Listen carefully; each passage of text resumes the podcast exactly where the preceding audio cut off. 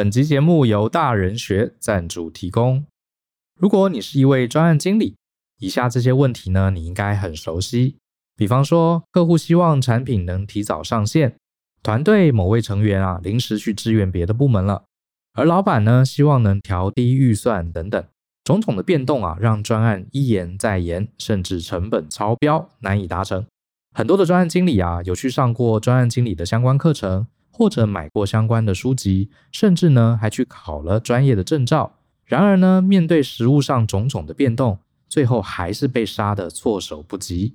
因此啊，我们把十五年来担任专案经理还有专案顾问的经验呢，做了一个总整理，汇集成一堂专案管理一日特训的实体课。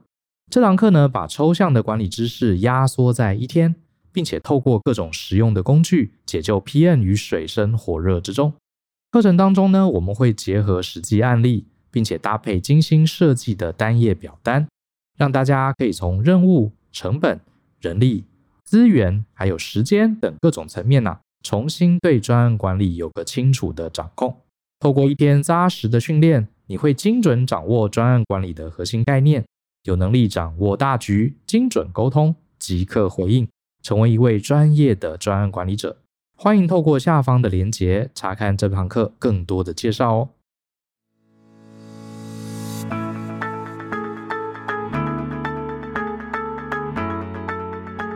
欢迎收听大人的 Small Talk，这是大人学的 Podcast 节目，我是 Joe 张国阳。大人学啊是个分享成为成熟大人必备学问的知识平台，我们长期分享职业发展、人际沟通、个人成长、商业管理以及两性关系等等的人生议题。那欢迎大家可以多多关注。那如果呢你有任何想要找我们讨论或提问的，都欢迎你写信到 Podcast at ftpn 点 com 点 tw 这个信箱。那如果呢，你提出的问题啊，是我们在十五到三十分钟之内可以充分探讨完毕的，就会有机会被我们选中来放在节目之中。那至于啊，现在有一些很简单的几句话就可以解答的问题，我呢定期会用文字在我的脸书还有 Twitter 上面回答，所以呢也欢迎大家追踪我这两个账号。那在今天的节目中啊，我选了两封信，对，两封信，一封呢署名叫做皮皮。啊，一封呢署名叫做莉亚，那这两封信啊，刚好是完全相反的情境，所以呢，我特别挑出来，我觉得啊，可以互相探讨一下啊，还蛮有趣的一个议题。因为其实这个议题啊，蛮多人问我，可是呢，今天刚好有两封信完全是对立的，所以我觉得呢，特别选出来，搞不好呢，有类似困扰的朋友，你也可以得到一些启发。那首先呢，我先来念啊，皮皮的信。他写说呢，你们好，我是皮皮。在过去这段时间，我持续收听两位的 podcast。那今年年中，我勇敢地做出了下一个阶段的决定。我要谢谢两位。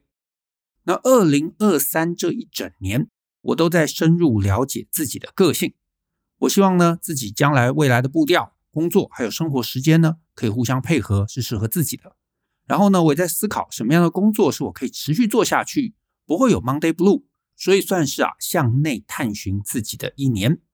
那我这一年白天一样朝九晚五的工作，其他时间我推进关于花的一个小品牌。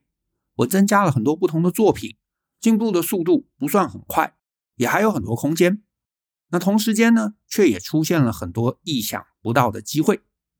所以我在啊，大概年终前后，我跟老板提出，希望呢，我的工作。可以改成部分工时的兼职人员，我每周的工作时间变成一天半的时间。比方呢，五天我来三天，或者是呢，呃，上半天班。一方面呢，我可以维持每月基本需要的生活费用；另外一方面呢，我可以多出一些时间去学习各种新的东西。那我想要增进很多技能，比方说网站啊、行销啊、花艺美感啊等等等等。那除了以上大方向之外啊，我也不限制任何新知或者对未来有帮助的能力。那我自己目前的两位老板都很支持，觉得我现在也快三十了，去多试试其他的东西，去多碰撞是很不错的。甚至他们还跟我讲说，如果有任何问题都可以询问，他们会把所知所学都分享给我。那我听到这句话简直快哭了。那家人呢，也从原本的不太支持。到听到这个决定之后，没有表现出太多的不同意。所以我发现，就真的像你们说到的，其实最大的阻碍是自己。然后真的做了之后，发现其实好像也没有什么阻碍了，自己可以尽管做下去就可以。可是这个时候，我也想问，会不会有什么隐藏的危机是我不知道的？我也想询问两位，未来有没有什么样的事情是需要多加注意的呢？因为我和一位朋友啊聊未来的规划，他认为我这种一半的时间反而是最危险的。他觉得啊，我应该要直接裸辞，才能置死地而后生，自己也才会有金钱压力，而更加认真的经营。那不知道两位的想法是什么？希望有机会可以听到两位的想法。谢谢。那好，所以我先念皮皮的信啊，我也先回答皮皮。皮皮的问题，我觉得两个东西我给你建议。第一个，关于经营自己，关于经营的品牌，关于卖东西。啊，如果你有需要的话，我们有一个完整的课程，叫做销售专业服务的系统化做法。这堂课或许对于你后面接下来可能会碰到的问题会有帮助。啊，不过呢，今天我也不是特别要谈这堂课，我比较想谈的是你的朋友给你的那个建议。你的朋友教你裸辞，叫你背水一战。我对这个问题啊，我反而有一个很简单一句话的答案。这句话就是啊。啊，那我先强调，我也不敢说我想的一定是正确的。可是呢，我目前人生啊，我目前人生到现在这个年纪，如果要说有什么是很坚定的信念，大概就是这条哦，就是如果可以，你绝对不要啊，绝对不要让自己陷入需要背水一战的处境。所以呢，简单讲，如果我是你，我不会照你朋友的建议去做。而且呢，非但你不要自己跳进去背水一战，你更要极力避免环境把自己逼成这样啊！尤其是听众朋友，你要尽力避免你的周遭环境把你逼成需要背水一战的处境。你说什么是环境把自己逼成背水一战？这个其实啊，我看超级多，因为很多人的职涯问题啊，完全就是这样造成的。比方说，他们一开始，他们可能在一个不好的职场环境中工作着，然后呢，在这个不好的职场环境中呢，他自己也知道不好，可是他又觉得好像也没什么特别的状况啊，所以他们就忍耐，甚至有些人还过度忍耐。那这个有可能是因为你知道本身没有意识啊，可是呢，也有一定人他就是懒惰啦，或者是呢，也没有坏到极糟嘛，所以在没有被逼到不得已之前，他就倾向不作为。以至于呢，他可能在那个环境中工作了很长的时间啊，可能十年，可能二十年，但是完全没有在那个环境中获得太多的进步，甚至这么十年二十年下来，也没有学会什么特别的新技能，尤其是面对将来面对其他动荡的环境，他并没有掌握什么有用的新技能。可是呢，有可能自己并不知道自己的竞争力啊，其实是随着时间下降。因为很多人会有个错误的认知嘛，啊，我在职场都待了十年，待了二十年，我的竞争力应该是上升的啊，没有，你在一个封闭的环境中，你在一个没有竞争力的环境中，你没有有意识的去提升，十年二十年，其实你的竞争力是下降的，只是你自己不知道。结果呢，某一天可能突然跟老板吵架，然后呢一拍桌子，愤而离职，或者是呢某一天可能公司经营状况不好嘛，公司就缩编了。或者是呢，跟老板吵架，老板生气了，把他革职了，把他资遣了。结果呢，很长的时间都待在一个封闭的环境中，然后自己又没有刻意成长，然后呢，忽然离开了啊，不管是主动或者被动，然后这个时候才发现自己手上只有一点点钱，搞不好呢还有房贷，然后小朋友刚要上大学，要读书要学费之类的，所以他就得要在很短的时间之内，比方说三个月。比方说，半年就得要找到下一步，找到一个不错的工作，找到一个薪资好的工作，甚至是找到一个比之前更好的工作，对不对？可能才能 cover 他的这个支出。所以呢，你就发现他得要在这样的一个时间压力中拿到好的结果，这其实就是自己把自己搞到陷入背水一战的困境中。那你说没有意识，然后最后因为时间过去被环境逼到这个。我同情。那这个也真的就是人生会卡住的一个大原因。而且呢，你会发现环境啊，其实偷偷的就会把我们努力逼到绝境。所以，任何人你都要意识到这件事。也因为你要意识到这件事情，你就要绝对在你还有选择的那个时间，你要努力，你要尽一切机会、一切的可能去努力，让自己不会被逼到陷入得要这样做决定的情境之中。那既然这是很大的一个人生风险，所以皮皮，当你讲到这个状况的时候，要不要裸辞？要不要逼自己背水一战？我的答案就是绝对不要，请绝对不要，因为呢。你陷入背水一战的时候，很多人就真的很难脱困了。你陷入背水一战的情境的时候，你唯一能脱困的、唯一能仰赖的，其实就是你在这个时间你得到非常非常上天宽厚给你的好运。可是好运又从哪里来？我不知道，那只能看你啊，平常有没有好好烧香，人品如何。换句话说，就只能仰赖上天的垂怜。那不得已的状况。等好运，好吧，这无可奈何，自己把自己往那个火坑里头推，那我就觉得这是绝对没有必要的事情。好，有些人甚至皮皮可能到这里还没有听懂，想说这到底关联在哪里？也是这样子啊，人生其实很多关键的突破，它不是单靠我要意志力，不是单靠努力，不是单靠拼。而是在突破那个关键点之前，其实你最需要、最需要、最需要是时间的酝酿。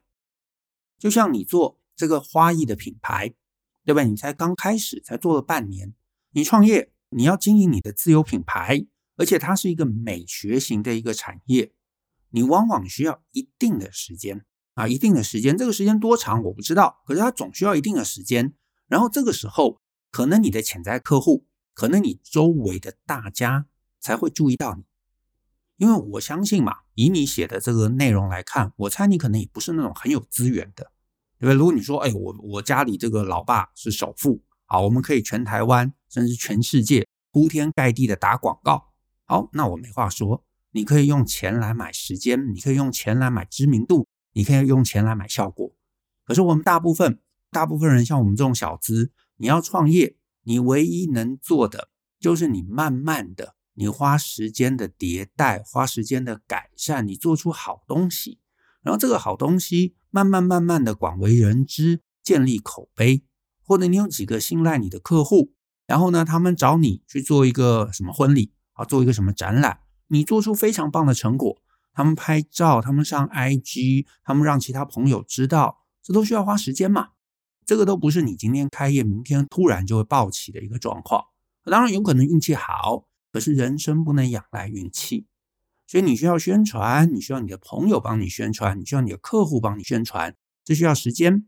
而且呢，我猜你现在的产品建立、你的收费模式、你的商业模式，可能也都还不完备，你搞不好都还要试一段时间啊，试试看我用这个方式，客户喜不喜欢？我用这样的一个方式收费，客户能不能接受？啊，做了搞不好，哎，这个效果其实不是很好，我搞不好要再换另外一个方式。所以你的商业模式、你的定价、你的商品、你跟客户的这个进退应对，你怎么提案、怎么简报、客户关系的经营等等等等，这一切你都还在摸索之中。我老实讲啊，你现在一定是还没有准备好，你都还没有准备好，什么东西都不 ready。你说好，我忽然就要来背水一战，老实说啦，半年之内，你除了崩溃以外，我看不出来你会得到任何其他的结果，所以呢，你没有准备好，你给自己设期限有什么意思？我觉得没有任何意思。你说你给自己有财务的压力有什么意思？没有什么意思。你只会慌张，你只会做一些更短线的东西，你只会做一些比较投机的操作，不会让你的这个事业能够扎根，能够稳定。所以这个建议我觉得没有好处。假设有，你可以再回信给我。可是目前为止，我没有看出来任何好处。可是呢，当你啊兼职的做，你现在可能就不会有一个非常强大的经济压力。没有经济压力，你就有余裕，有余裕，你就可以长线经营，长线经营，慢慢的经营，做出好的东西，质变、造成量变。可是如果你有经济压力，你可能就会想着要短线变现，或者是呢，时间到了真的付不出钱了怎么办？放弃回去上班。可是短线你要变现，你往往就是拿现在还不是很好的东西，你要硬推硬卖，对不对？就是逼着大家一直去买，然后搞不好人际关系搞差了，客户也不喜欢，或者是有些人买，可是其实你牺牲的也是最信赖你的首先的那一批用户，首先的那一群人。所以你想来想去，你会发现这其实是最不合理的一条路啊！因为呢，他们不开心，他们不满意，你没有口碑，他们也从你身边离开了。所以你接下来，就算你要二次创业、三次创业，你身边很可能没有人了，没有人相信你了。这其实对你而言都是长期人生的损伤。那试了一段时间，试了半年，你这个钱烧光了，你只能回去上班，那这就放弃嘛。对不对？那个放弃就没有什么好处，就是放弃，因为逼不得已，没有现金流了。所以我的答案就是：为什么你要给自己这种压力呢？这个压力没有任何好处啊，而且它其实很高的几率只是逼着你最终不得不放弃。但是你不要给自己这样的一个时间压力，不要给自己需要这么背水一战。你把步调放缓，你认真的做，好好的做，积极的做。可是呢，是以长线的角度去做，搞不好一段时间之后，你是会做出成绩的。因为人生不是拼今年，不是拼明年，是拼在死之前，你能把你想做的事情能够做出来，能够做到好，我觉得那个才是值得的。所以你眼光永远要放在那一刻，而不是想说，哎，我今天努力一下，好，看看半年能不能有成果，没有成果，我就回去上班。我会觉得这是非常非常危险的一个思考。有些事情或许可以置死地而后生啊，可以背水一战。因为你其实看嘛，古代讲这个背水一战的故事，其实都是去夺去、夺走别人的希望。你周围的这些这个士兵们，对不对？是希望没了，他们只好跟你一起打仗，只能往前冲，他们不能回头了。所以这比较是士气的问题，是一群人的士气的问题。他谈的都不是能力差异哦，不是意志的差异哦。那我的偏见是，正常人的正常人生，几乎的事情都不是士气问题，不是你不想做，不是你没有这个士气去做，而是积累够不够的问题。我再重复一次哦，积累够不够的问题。你真的一个一般人，你要做出成绩，你其实要厚积而薄发，你要努力到一定程度，可是努力到什么程度，没有人知道。所以你要保护好你可以努力下去的那个状态，那就是不要进入背水一战这个概念。我希望你能够理解。所以这个也连带到我们今天另外一封信，下面是莉亚她的来信啊，我念给大家听。她写说呢：“Hi Brian 的 Joe，你好，我是莉亚，我在大人学的 Podcast 节目认识你们，最近听了很多集关于职涯和认识自己相关的主题。”那因为呢，我目前碰到一个困境，想不通，不确定下一步该怎么思考、怎么做。我也尝试在不同集数里头找了一些适合自己情境的思考方式，但好像有点大海捞针。那我焦虑啊，一天一天的过，却一直突破不了困境，所以还是决定写信过来，希望能够有办法思考下一步。我目前遇到的是经济还有职涯的选择困难。我今年三十四岁，因为工作来到台北。在台北租房子，我原本呢是个软体研发工程师。一开始啊，我只是因为工作想赚钱才进来。那进来的时候就觉得大家好宅哦，跟我的痛调差了很多，所以心里非常怀疑，我想要变得跟周围大家一样吗？后来做了两年，工作内容啊基本上没有太大的变动，所以我觉得很闷很无聊。然后我在这个期间呢、做了投资，所以我打开了一点点金融的眼界。我觉得做金融每天都可以跟世界变化接轨，跟我喜欢求新求变的性格可能比较吻合，所以在工程师疯狂加班又遇到不同调的 leader 的工作环境中，我趁着案子结束就跟主管表示我想离职，然后离职之后我去考了金融证照，应征了证券业，目前成为了证券营业员。我刚到职一个月左右，那为什么我会有生活经济的问题呢？是因为当时我去信贷。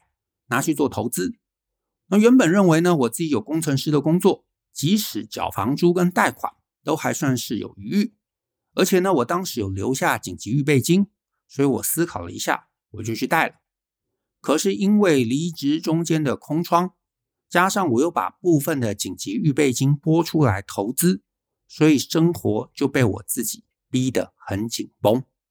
虽然我现在在证券业工作，但业务性质领的就是最基本薪资，其他呢就要靠业绩奖金。可是我是一个还在试用期的新人，我目前是无法挂奖金的。当然也没有客人，所以我现在算起来啊，每个月出去的钱都是大于进来的。那我当时有想过这个问题，也觉得业务工作可以赚的比较多。只是进来之后，我发现我没有金融相关背景，也没有业务经验，在新的领域还有新的职位上面需要很大的适应。所以呢，如果我真的要开始赚钱，我至少得要花一年半载。这让我警觉，生活可能在这个之前就会面临危机。我也呢有接短期的打工，但其实还是不足够，所以我在想啊，是不是该回到科技业，起码经济上可以获得舒缓。事实上呢，我也发现自己的个性可能不适合做业务，或者说我对于说话并不擅长，我学的也不够快，然后我记忆力感觉也不是很好，所以我有一点信心不足。我怕自己讲错，被责怪、被影响等等等等。那在未来的这个业绩增长方面，我也没有什么自信心。那外加如果客户经营的不好，人际压力也很大。所以呢，我发现想跟做差很多。我认为在金融业的容错率比科技业低。那面对的客户啊，跟他辛苦赚来的钱，要承担的责任更大。所以呢，想要迅速成长，对我而言真的不容易。可是呢，如果因为经济压力跳回科技业，又觉得自己是不是放弃了很棒的成长机会？那也担心自己啊，这样是不是不负责任？我想要自由，不被束缚；我想要人生有选择权，有话语权。但我觉得啊，我现在好像卡关了。所以我想问 Brian 的 Joe，我应该如何找到最佳解？或是该如何设定阶段式的目标，来判定自己的下一步？希望能选中回答问题。我觉得。快窒息了，非常感谢你们耐心看完，祝有美好的一天。好，所以呢，各位可以发现莉亚跟皮皮是完全两个不同的状况。莉亚其实已经某种程度把自己放在一个几乎要背水一战的环境中了，对不对？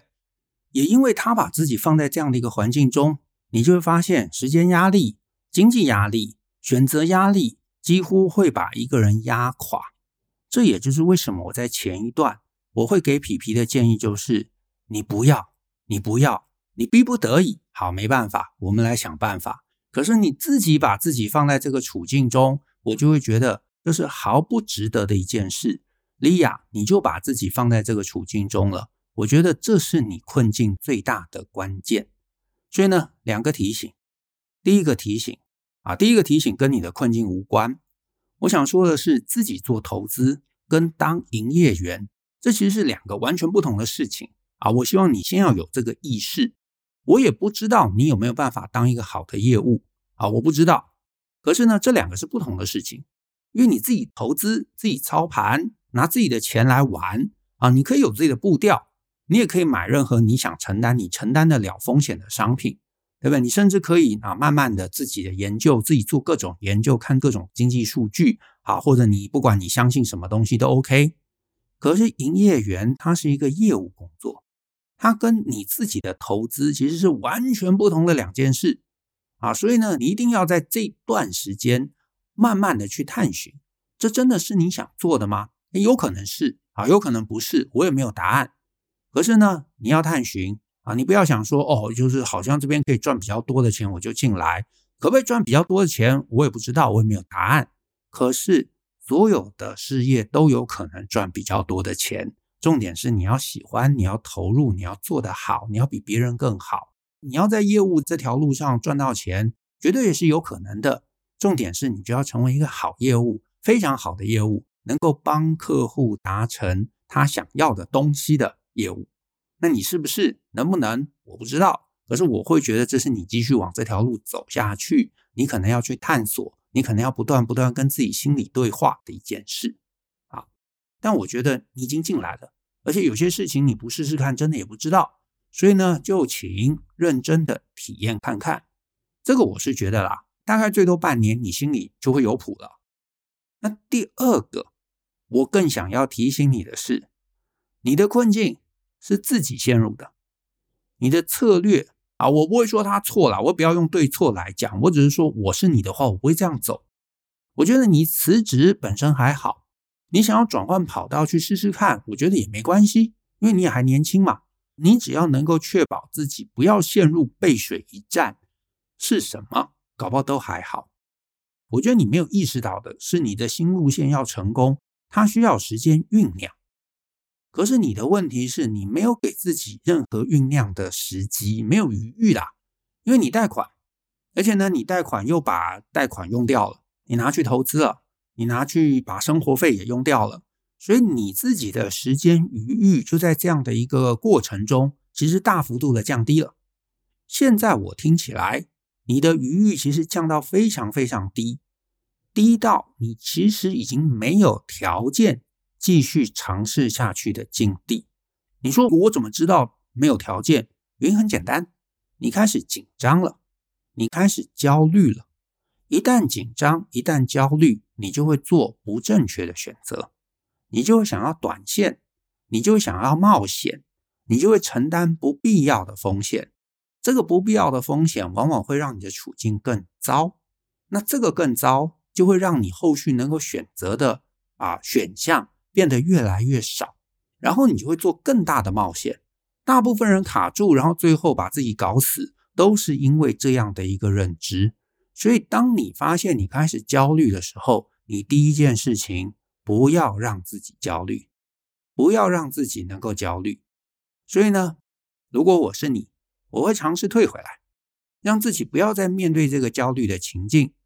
我重新累积足够充分的余裕之后，如果我还想做，我会再次尝试。所以我会怎么做呢？好，那我这个也没有直接的答案了。可是我觉得你就想想，因为每个人手上可用的资源不同嘛，有些人可能就可以回去，你知道，跟 老爸老妈哭诉一下，借个钱，然后呢，如果金额不大，把信贷还了，甚至还有一些余裕，哎，你心里就会安很多。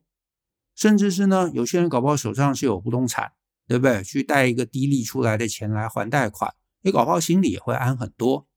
甚至是呢，如果我是你的话，我知道，哎，把投资的钱拿去卖掉。这可能会有一些损失啊，甚至你会觉得可惜。可是第一个要务是把你的贷款降低，然后把你心里的焦虑降低。你不要因为这个焦虑做冲动的事情，你不要因为这个焦虑做更大风险的事情。我觉得这是第一步，你保护自己的余裕，保护自己的一个决策力，保护自己的一个意志力，这个是非常非常重要的一件事。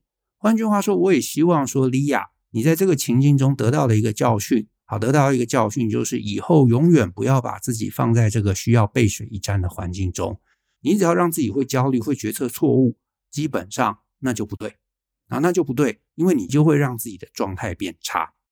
所以第一步，请把自己解除那个三个月或六个月就得成功的压力，因为你要转职，你要能够站稳，你要能够做出成绩，这绝对不是什么三个月、六个月就能成功的事情。而且呢，你自己也讲嘛。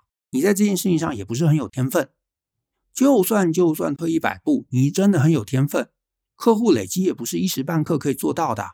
你说你之前本来就在金融业，本来手上就有一堆客户，你跳过来可以带过来，好，那另当别论。你根本就是半路出家，你客户累积本来就不可能三个月、半年就可以累积出来，而且你要成为一个好的业务，你也要熟悉你的产品嘛，你要能够熟悉你的客户嘛。所以呢，这些东西我讲的实际一点啊。你没有个一年、两年，甚至更长的时间，你本来就不容易会看出成绩。所以你真的、真的、真的，如果那么想要转职，那你一开始你就得要帮自己建立至少两年的余裕。好，两年都没有工作，我也不会慌张；两年我都没有客户，两年我都领基本薪，我都没有慌张。啊，你要到这个程度，我觉得你才有机会成功。那。万一你没办法跟什么老爸老妈借钱呢？没有别的资金来源呢？那我是你的话，我就会退回去做我擅长而且能有高收入的工作，至少一段时间，我把信贷还了，我帮自己存二十四个月到三十个月的生活开支，而且呢，这段时间我要还信贷，我要存钱，这可能又是一年的时间，对不对？所以在这一年的准备时期中，我也可以兼职的啊，我可能不能当营业员，可是至少我可以自己在家里自学嘛，去搞懂这些金融商品。我有时间，我可以慢慢的理解。那我相信，就算你学习能力比较慢，你半年、你一年，你总会提升吧。而且呢，我也会在这个时间继续跟自己对话。我自己在家里看盘，自己玩自己的钱，我很开心。可是我帮别人下单，我会开心吗？对不对？营业员其实就只是帮忙批单嘛。那或者我推销别人买商品，那这个有可能是公司很赚钱，可是对他完全不适合的。我做得下去吗？我会开心吗？或者我推销他的某个商品，就最后我看错了，他亏钱了，我能心安理得吗？这个我没有答案。啊，这个我没有答案。啊，我也不是说啊，做业务你就要骗人啊，倒也不是这回事。你也可以卖你真正信赖的，你真正决策过，你觉得很棒的商品，这都可以。可是我的重点是，至少在这段准备期间中，你跟自己对话，你想想，我想要成为什么样的业务？我想要做什么事情？那个事情真的是当营业员吗？还是其实是别的事情？啊，那这个我没有答案。可是这个本来就是你的功课啊，所以呢，你想过了，你准备好了，你有余裕了。如果你还是想要做，那我会再试一次。所以如果我是你，我会这么思考。再来，最后有个东西我非常非常想讲，Lily，你在信里头你讲了一句话，你写说呢，我想要自由，不被束缚。我想要人生有选择权，我想要人生有话语权，但我现在好卡关。我的答案是，大家都想自由，大家都想要有选择权、有话语权。所以，如果你真的很想这个东西，那我觉得你最该在日后，你每天、你时时刻刻，你都要逼自己想的，或者你都要有意识的去想的，就是我该怎么过活，我该怎么准备。我可以帮自己建立余裕，来余裕、余裕、余裕。我们其实，在节目中有提到，我们在很多课程中更有很明确的讲到余裕跟怎么建构余裕。因为你有余裕，你的人生才有选择权。有选择权的人才有自由，才有话语权。一旦你把自己的余裕搞掉了，我老实说，你就没有自由了。你想想看，如果你今天软体工程也很强，金融也很强，什么都很强，而且呢，你研究得很透彻，这两个技能能够互补。比方说，你可以用你的软体技能开发一堆这个小工具啊，你可以自己写出你自己的软体分析软体，然后做各种分析，甚至结合 AI 什么的，你就跟其他营业员大不相同啊。所以你不管做什么，大家可能都觉得哦，你好棒哦。你可以结合，你有这个能力，又有那个能力，然后呢，大家都需要你，大家都需要你，大家都欢迎你，大家都很期待你可以去，那你心理上就不会有工作压力呀，对不对？因为是别人要你，不是你你要别人呐。或者是如果你慢慢让自己手上的资金够充裕，你自己就算休息不上班，自己在家里看盘，你也不会焦虑。你这个时候不是就可以做任何的尝试了吗？你可以去试试看，不喜欢就退回来，去另外做另外一份工作，试试看，不喜欢就退回来，这就是自由啊，这就是权利啊，权利来自于选择，选择在于我有没有余裕，我有余裕，我就会有选择。你有钱的余裕，你就有选择；你有时间的余裕，你就有选择；你有技能的余裕，你就有选择。这个东西是非常非常重要的。所以呢，你有时间。你就可以学东西，你就可以让自己慢慢成长，你就可以稳定的成长，你就心里就不会慌。你现在的焦虑，你现在的不安，你现在的压力，都是因为你没有选择，因为你不在这边成功，你就完蛋了，退回去好像又看不到未来，所以你就会逼着自己，我一定要成功，我今年就要成功，我这三个月就要成功。可是你又知道这是不可能的事情，所以你才会心中焦虑，才会痛苦，才会不安，才会为难。这也就是为什么我在今天这一集的一开始，我就跟你讲到，你要尽一切力量，不要让自己陷入不得不背水一战的困境。这是一个困境，这是一个困境，这是一个困境。因为很多事情你细细想就知道嘛，这不是逼自己就能做到的。你逼自己三个月就能找到足够的客户吗？啊，不会嘛。你逼自己三个月忽然自己就会变很强吗？啊，不会嘛。啊，你说逼自己三个月之后我忽然就能赚很多钱吗？都不会嘛。所以你不能突破，并不是没有人逼你。我知道很多故事里头都有啊，大家可能小时候看漫画，潜移默化，对不对？这个主角被逼了，团队都倒下了，所以呢，受到了极大的压力，忽然他就突破了某个限界。可是我跟各位报告，那是漫画，不是人生。